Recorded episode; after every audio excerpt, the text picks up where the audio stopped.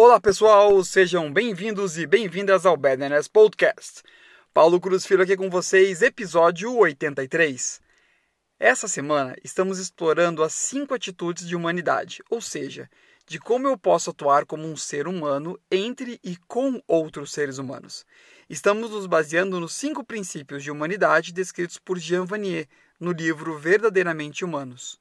O primeiro princípio afirma que todos os seres humanos são sagrados, e o segundo declara que nosso mundo e nossas vidas individuais estão em um processo de constante evolução.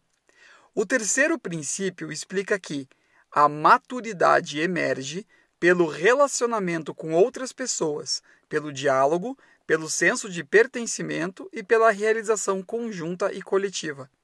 E essa percepção foi muito sábia da parte de Vanier, pois a nossa evolução passa por nossas relações com as outras pessoas. Afinal, esse é o grande presente que temos nessa vida terrena. Ao poder tocar, sentir, falar, conversar, trocar com outro ser humano, aprendemos sobre a nossa vida, aprendemos sobre a vida humana e assim descobrimos quem somos, como nós mesmos e nós mesmas atuamos e pensamos e, portanto, como podemos evoluir. A maturidade também tem uma relação direta com a forma como nos portamos e agimos em nossos relacionamentos. Existe uma frase que exprime muito essa importância. As palavras têm tanto valor que nunca devem ser desperdiçadas. Ou seja, nunca devemos desperdiçar um relacionamento com palavras vazias ou ditas sem intenção verdadeira cautela nas promessas, nas opiniões e nas ações.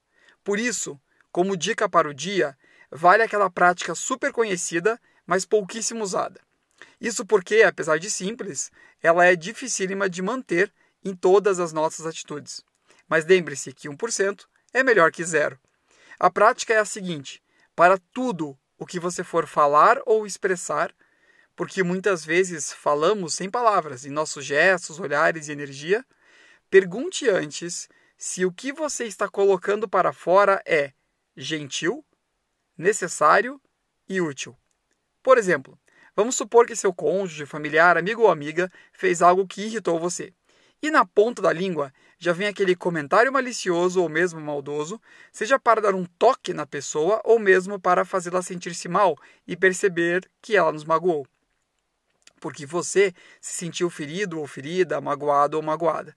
Mas, ao invés de falar abertamente sobre isso, escolhe demonstrar por meio de sentimentos e emoções essa tristeza. Somos humanos, fazemos isso, mas a evolução da nossa consciência passa por superarmos essas reações imediatistas. Então, na hora em que a resposta ou atitude vem, antes de colocá-la para fora, você vai se auto-questionar, vai perguntar para si mesmo ou para si mesma: o que vou dizer ou fazer é gentil? Se sim, vá em frente. Se não, entenda por que veio essa vontade de magoar a outra pessoa. Seja gentil, que a gentileza virá até você. Eu gosto de dizer que as sensações negativas, aquelas que o noia provoca em nós, são como veneno. Quanto mais você usa, mais se envenena.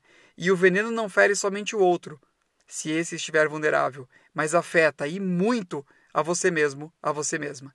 E isso vai se acumulando em você. Além disso, questione-se sobre se o que você vai fazer ou agir é necessário. Realmente é necessário para o mundo e para outra pessoa você fazer ou falar isso? Ou é somente para alimentar o ego, o noia, aquela ferida que você sente dentro de você? Será que, se é necessário para você, você precisa de ajuda carinho ou atenção, não é melhor que saia de uma forma gentil e aberta, com coragem para ser vulnerável e não acusador ou acusadora? E finalmente, pergunte-se se o que vai fazer ou dizer é útil. No que vai agregar para a sua evolução e a evolução do outro? Fará uma diferença um impacto positivo? Nada nos impede de ser, sermos firmes e transparentes, mas temos que fazer isso do local mais puro de nossa intenção, e não da ferida que o Noia provoca em nós. E assim vamos aprendendo de relacionamento em relacionamento e vamos maturando a nossa evolução. Sabedoria nas palavras e ações. Que aí nós continuamos interagindo no Instagram, Paulo Cruz Filho.